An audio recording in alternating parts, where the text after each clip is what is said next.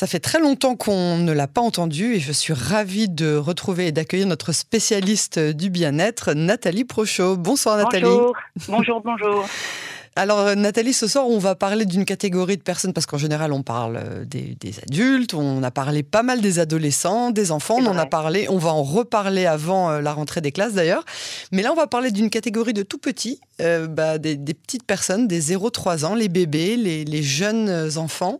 Et, surtout, à quel point est-ce que leur bien-être dépend de nous, à quel point est-ce que leur bien-être est important, et comment est-ce que on, peut, on peut les aider à, mieux vivre le début de, de, leur vie.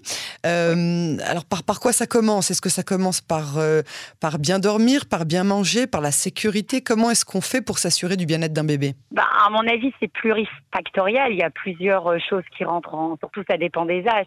Surtout qu'entre 0 et, et 2 enfin plutôt entre 6 et 2 ans, ils font leurs dents, ils ont des problèmes de sommeil. je pense que c'est plurifactoriel. Je pense que... Pourquoi ils ont des... Tous les bébés ont des problèmes de sommeil?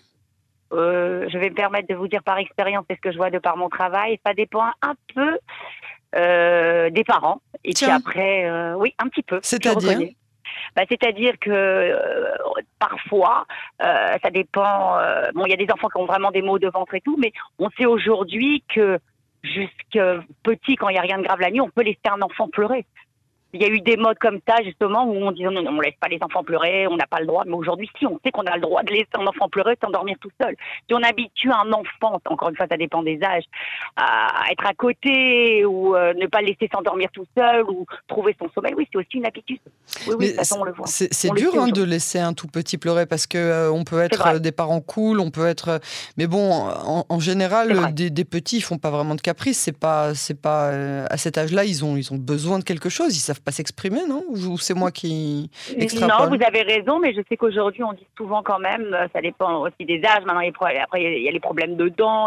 C'est vrai, des fois, il y a on ne sait pas exactement, mais je sais qu'aujourd'hui, c'est quand même prouvé qu'il faut laisser quand même un minimum un enfant pleurer. C'est pas dès qu'il pleure, surtout pour s'endormir, qu'il faut le prendre dans les bras, il faut, faut s'en occuper. Aujourd'hui, on le sait. D'accord. Et ça, c'est à tous les âges? Tous les âges, euh, je pense que oui, parce qu'après on prend de bonnes habitudes. on prend de bonnes habitudes dès le départ. Justement, un enfant, c'est très, très, même un bébé très intelligent, il ressent. De toute façon, faites expérience. Vous voyez un bébé qui a rien, il pleure, vous le prenez dans les bras, il s'arrête, vous le remettez. Euh, parfois, mhm. c'est parce qu'il a mal, il veut être rassuré. Ça, c'est sûr. Attention, il faut distinguer. C'est important aussi, ouais. C'est ça. De savoir, et nous, on peut pas toujours savoir, parents, distinguer la douleur et à la fois un câlin ou justement aujourd'hui on sait que prendre un enfant dans les bras ou faire un câlin, euh, c'est très important. Bah on sait qu'aujourd'hui l'histoire du câlin, de prendre un bébé contre soi, c'est très important. Bah D'ailleurs vous le voyez dans le service des prématurés, moi j'ai eu justement un fils prématuré, où dans ce service-là, j'étais étonnée, même les infirmières m'avaient expliqué qu'elles prenaient ces enfants-là, des fois on est séparés parce que ce sont des enfants prématurés, il faut les infirmières passer leur temps à prendre ces bébés-là s'ils n'avaient pas leur maman dans les bras. On le sait aujourd'hui que l'histoire du câlin, maintenant c'est comme dans tout, c'est dans l'excès. Après, il y a une forme de dépendance et de caprice. Je pense qu'il y a un âge pour tout, mais c'est pas évident de le savoir, c'est sûr. C'est ça, c'est ça. Je sais qu'il y a des, des, volontariats de câlins pour euh, bébés abandonnés dans les hôpitaux. C'est. Et euh, ben voilà, c'est comme vous, j'ai lu, c'est ça, c'est ça, c'est ce que j'ai eu. Et même les personnes âgées, je peux vous dire que des fois on amène des bébés. J'ai vu aujourd'hui dans des maisons de retraite, on amène même des bébés justement, et que on se rend compte qu'après même les gens âgés en maison de retraite ont beaucoup mieux après de temps en temps. Oui, on sait l'importance du câlin. De... mais maintenant. Euh, on est des mammifères, hein, on a besoin de, de, la chaleur de nos. Exactement. C'est ça, c'est ça. Alors, il il y avait quelque chose à l'époque où mes, mes, enfants étaient tout petits. Il y avait euh, ce, cette mode de Baby Einstein, ces espèces de CD. Alors, ah, euh, racontez-nous ça. A vraiment une, une influence sur, euh, sur le, calme ah, du bah, bébé? Ouais, ouais, ouais. Moi, justement, je l'ai vu euh, avec mon fils. Alors, expliquez-nous ce que c'est. C'est de la musique En fait, c'est de la musique. En même temps, on voit, il y a des petits, pas des clowns, hein, parce que ça fait peur. Il y a, il y a plutôt des images, mais c'est surtout la musique de Baby Einstein ou Beethoven, et les enfants entendent. Et c'est vrai que ça fait déjà longtemps, c'est un Israélien qui a créé ça. Il a remarqué que justement, ça, ça, ça canalisait quand les enfants sont stressés, ils ont peur, ou le cri du nourrisson, ou la peur de la nuit. Ben, ça leur permettait d'être beaucoup plus calmes ça les calmer. Donc, euh, bon, c'est de la musique, hein, de la musique classique, bien sûr, pas de la musique qui énerve. Effectivement, euh, moi, j'avais essayé il y a déjà 18 ans, mais je sais que de nouveau, ça reprend. c'est une C'est quelque chose qui, revient. qui mmh. revient. Ouais, ouais, bah, on se rend compte de toute façon comme comme je dis souvent, la musique adoucit les mœurs. Donc mmh. c'est vrai que après tout, pourquoi pas? Surtout, je vous dis, c'est vrai qu'on sait que la tombée de la nuit, souvent les enfants pleurent, ont peur de. Alors oui, parlez-nous, parlez-nous de ce 5h, 8h, là, enfin 17h, 20h, qui est euh, le, cauchemar pour beaucoup d'enfants. Qu'est-ce qui se passe à ce moment-là? Bah, je pense qu'inconsciemment, ils sentent que la nuit arrive, ils vont être séparés. Donc, il y a beaucoup, enfin, il y a énormément de pleurs entre 5h et 8h. On sait que c'est une période où les enfants, en général, ils pleurent. C'est comme ça.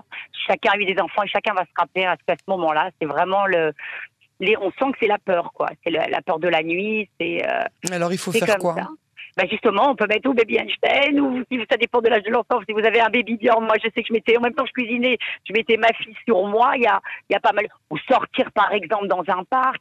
Il y a, ah, ça dépend encore des âges, mais quand ils sont petits, de toute façon, c'est voilà, c'est aux musique ou après les balader, euh, les balader dans un parc ou même dans un, il y a les transats aujourd'hui. J'ai vu des transats avec des trucs qui sont comme différentes choses pour que justement ait moins peur, qu'il soit plus canalisé. Euh, mais euh, voilà. Quoi. À, quel point est-ce que le calme, un enfant euh, qui naît dans un environnement sain, calme, équilibré, etc., font des, des, adultes ou, même des enfants, des jeunes enfants, des adolescents, puis plus tard des adultes plus calmes? Est-ce qu'il y a vraiment une corrélation qui a été prouvée ou est-ce que tout est, tout est rattrapable finalement?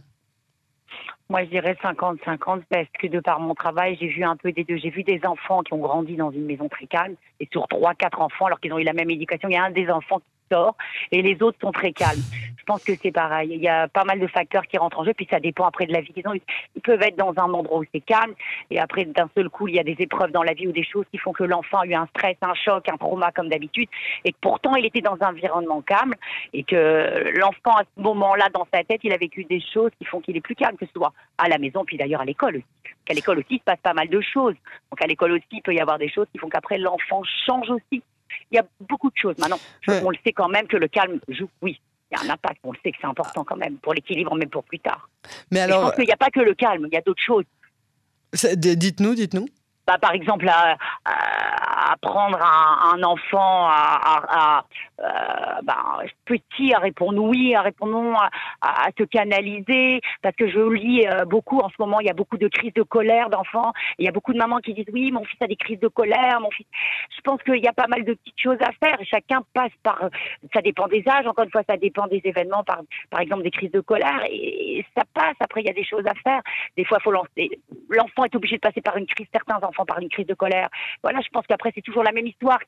Canaliser, communiquer, faire peut-être à ce moment-là le laisser se calmer, lui dire écoute, je pense que les enfants comprennent quand même. Écoute chérie, tu es très énervé, euh, je te laisse faire ta crise, on se voit après. Enfin, je sais que c'est pas facile, hein, surtout quand il y a des frères et des sœurs, on oublie. Mais je pense qu'il y a des choses à faire. Euh, il y a des choses à faire. Il peut être dans un environnement calme et avoir eu un stress ou au GAN ou un truc et qu'après l'enfant exprime exprime ça comme ça. Et, alors, à, quel point est-ce que notre bien-être à nous joue sur le leur et vice-versa à quel point est-ce que, nous, on est stressé On est les miroirs des enfants. Je pense que quand on est stressé, un enfant sent que, même sans parler, je pense que justement, il sent qu'on est stressé sans en parler et que l'enfant ressent. C'est pour ça que vous avez raison d'emmener une maison de calme, une maison de stress, une maison d'angoisse. Oui, je pense qu'effectivement, ça a un impact direct sur les enfants, et, sans parler. Et, leur, leur bien-être sur notre bien-être à nous, parce que du coup, euh, il y, a beaucoup de, c'est ça, il y a beaucoup de parents qui, euh, qui, qui stressent eux aussi à cause justement du fait que leurs enfants, du coup, on rentre dans un cercle vicieux ou vertueux, mais souvent c'est un cercle vicieux. L'enfant n'est pas calme, ça stresse les parents et vice versa. Et vice versa. Je pense que c'est quand même nous, à parents, à savoir. Euh, canaliser ça et maintenant les enfants, c'est un temps à passer et avoir la patience, ce qui n'est pas toujours le cas. Il faut aussi avoir de la patience. Je pense que chaque enfant doit passer par des choses et qu'après c'est à nous à savoir euh, comment faire pour laisser passer cette euh, phase. Alors moi, il y a savoir d'où ça vient aussi et vice versa. Il y a un truc que, que, que j'ai jamais essayé parce que j'ai jamais vraiment cru, c'est les massages pour bébés. On apprend souvent. Moi, j'ai fait. Moi, alors, alors parlez-moi un peu de ça parce que moi, j'ai beaucoup de mal à croire. J'ai même mis mon fils à Lyon, d'ailleurs, bébé nageur. Alors ça c'est encore autre chose, ça, on va en parler justement après. Ça c'est euh, encore autre chose. J'ai par un ostéopathe parce qu'il m'avait expliqué qu'en fait la, façon dont on accouche aussi, des fois ça laisse justement des traumatismes à des enfants. Mhm. Effectivement mon fils qui était prématuré euh, n'arrivait pas du tout à dormir et j'ai été voir effectivement un ostéopathe qui m'a dit que la façon dont on accouche, après, ça peut avoir un effet sur le sommeil pour la première année. Donc effectivement, je ne sais pas en Israël, mais je sais qu'en France, comme il y avait des massages. Alors non, pour les enfants. massage ostéopathe, ça, c'est encore autre chose. Au, à, la naissance, à 2-3 semaines, ça, ça, il y a beaucoup de gens qui le font et c'est assez connu qu'en général, en, en, une ou deux fois, on arrive à régler tous les petits, euh, toutes les petites incorrections qui sont même invisibles à l'œil nu, euh, euh, on va dire même des papas et des ah, mamans. Vous parlez des massages pour justement oui. comme des massages. Ah oui, avec même il y a 20 ans, même en Israël, ils sont très pros. C'est ça, c'est ça. En Israël, il y a des massages même dans les je m'en rappelle, il y avait dans les canyons où il y avait des cours, on les met sur les tapis. Il y a des massages même sur le ventre, on met un peu d'huile pour calmer les enfants, surtout en Israël. Ah, ils adorent ça. Mais alors, est-ce que ça marche Ça marche ou pas? Moi, je trouve que oui. Moi, à l'hôpital, je sais que j'avais eu des cours. Je suis restée trois semaines euh, pour montrer comment justement détendre l'enfant, le ventre, le calmer. Oui, je pense que oui, oui, oui, oui comme d'habitude, puisqu'on a encore le contact avec la peau de l'enfant. Donc l'enfant, on n'appuie pas fort, on apprend, c'est un plaisir, il nous voit, on le masse. Hmm. Nous, quand on fait masser, on aime ça. Donc petit, c'est une façon de faire doucement. Oui, je pense que ça détend vraiment les enfants, puis nous aussi. Et puis encore une fois, c'est contact, un contact avec la peau, avec l'enfant. Hmm. Oui, je pense que ça, ça c'est des choses de base, mais qui doivent euh, encore marcher. Oui. Alors, bébé nageur, moi, ça a changé nos vies. Hein. Chez nous, bébé nageur, je vous le dis. Euh, euh. Bébé nageur, parlez-nous de, de, de, de, ce que vous, moi, mon vous avez expérience, je me rappelle, c'était il y a longtemps, encore une fois, je sais que c'était je sais que pareil, euh, j'avais été impressionnée. Moi, je sais que je sais pas comment vous, mais moi, j'avais été impressionnée parce qu'on m'avait jeté mon fils. Il était très petit, à six mois dans l'eau. Il va se noyer, son une mère. Nous, on, a pas, on est très peureux. Il va se noyer. En fait, c'est ça. On l'avait jeté. Après, il était remonté. Je crois, on l'avait laissé. Je me rappelle plus exactement comment c'est passé. Oh non, mais je sais pas là. Il avait mieux dormi. Au niveau du sommeil, ça avait marché, en tout cas. Ah non, non. Sommeil, ah, c'est pas. Alors, je tiens à dire, c'est pas. En Israël, ils font pas. C'est c'est peut-être en France. Moi, c'était en France, ah, mon expérience. Je sais pas comment c'est en Israël. Non, en Israël, c'est vraiment accompagner le bébé. Euh, je crois qu'en fait, l'idée, c'est que vu que l'enfant euh, a été dans du liquide amniotique pendant euh, neuf mois, euh, il a encore des réflexes qu'il n'a pas encore perdus jusqu'à l'âge de, de, six mois. Et, du coup, on peut leur apprendre, les remettre vraiment dans le bain, c'est le cas de le dire, et, les faire nager. C'est aussi un moment très agréable entre les parents et, l'enfant. Oui, c'est encore un partage, exactement. Ouais, c'est ça. De toute façon, je ne sais pas si vous savez, il y a la même chose en Israël à Elat pour nous les adultes. Moi, je l'ai fait extraordinaire. Vous, vous, parlez de quoi? De nageurs, nageurs Massage dans, l'eau, oui, oui, à, à d'ailleurs, euh, là où il y a les dauphins, justement. Et en général, c'est ce qu'elle m'avait expliqué la thérapeute là-bas, il y a 9 personnes sur 10 qui ont, ce sentiment-là d'être de nouveau à n'importe quel âge, hein, dans le ventre de leur mère. Ah, tiens donc. Ouais, je l'ai fait, hein, c'est extraordinaire, et c'est vrai. Comme quoi. Alors, euh, pour terminer euh, sur, euh, sur ce sujet des, des, bébés, donc là, bon, le mois d'août arrive pour les, les, les, enfants qui étaient dans les, dans les crèches. Les, deux dernières semaines du mois d'août, les, les, parents seront obligés soit de prendre des congés, soit de, de les donner à une nounou, soit de les, les laisser aux grands-parents.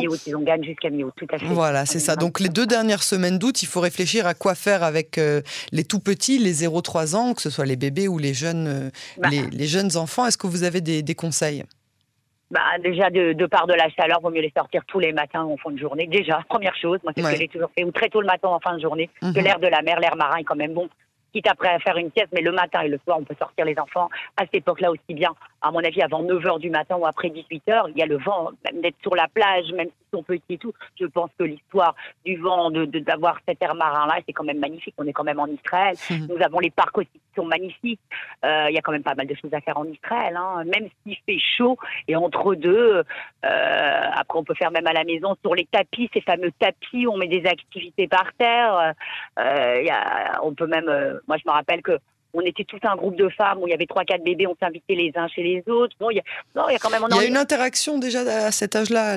À partir de quel âge est-ce que les, les, bébés jouent entre eux ou alors est-ce qu'ils jouent à côté les uns des autres Ils jouent à côté, oui, c'est beaucoup plus grand. Après un an, ouais, ouais, petit, non, non, c'est le fait que nous, mères, on soit ensemble. Mais, je mais, mais le, le, fait que des, à partir de quel âge ils peuvent vraiment socialiser, c'est-à-dire à partir de quel âge est-ce qu'on peut se dire ah il, est content de voir ça? Ouais. Moi, je pense que c'était deux ans. Mhm. D'après deux ans, je pense qu'avant ils sont un peu petits après ils vont vouloir le jouer. Même on marquait même à deux ans. Mais je pense qu'à partir de deux ans, euh, il n'y a pas de souci. Avant, euh, hmm.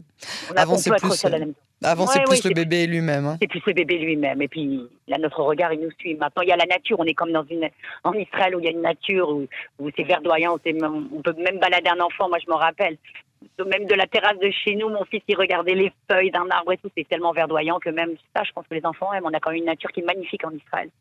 c'est vrai. Donc je pense que c'est important. On oublie, c'est des petites choses, mais c'est quand même des choses où les, les bébés, les, petits enfants, ils regardent et ils aiment énormément. Pour, pour, terminer euh, vraiment avec cette question, est-ce qu'il euh, il faut vraiment avoir euh, un emploi du temps très précis, des activités particulières pour les bébés, ou est-ce que le simple fait qu'ils accompagnent nos journées, ça devrait suffire? Oui, moi je pense. Mm. Je pense. Et puis, n'oubliez pas que comme on va finir par ça, une maman qui est calme, qui est moins stressée, où il n'y a pas d'horaire, l'enfant le ressent et vice versa. Il n'y a pas d'horaire. Vous connaissez beaucoup de mamans calmes qui n'ont pas d'horaire. non, pendant les vacances, on a tous des horaires, on a les autres. Mais je pense que même si on doit aller chercher sa sœur Rogan. nous, on se met des fois, de par les réseaux sociaux, on a l'impression que elles sont toutes les meilleures mères, les meilleures, comme vous dites. Mais je pense qu'en fait, chacun des horaires, même d'aller chercher sa sœur Rogan, d'être dans la poussette avec sa maman, on oublie, on fait à tout prix. C'est ça aujourd'hui, on voit par rapport aux, réseaux sociaux. En fait, je vais terminer par ça, vous avez raison. On, a l'impression que les enfants, ils sont tout le temps occupés. Mais après tout, non. Même une chose banale d'être à côté, non. Non, on se stresse, on a l'impression qu'on est tous, qu'on doit être la meilleure des mères. Mais non, même une activité, aller chercher sa sœur, alors que la maman n'a peut-être pas obligatoirement euh, le temps le reste de l'année, dans la poussette avec sa maman, aller chercher sa sœur, c'est aussi, aussi faire quelque chose, une activité quelque part à cet âge-là. Nathalie Prochot, merci beaucoup pour ces conseils euh, bien-être spécial bébé euh, aujourd'hui. On vous retrouve euh, dans quelques semaines hein, pour nous donner vos conseils avisés. Avant la rentrée. voilà, avant la rentrée pour les enfants, les adolescents, comme on le fait chaque année. Et là, ce sera évidemment en fonction de, de, de, ce nouvel été hein, qu'on vit, vit, maintenant. Merci beaucoup, Nathalie Prochot. Avec plaisir. Au revoir et bonne journée. Merci beaucoup.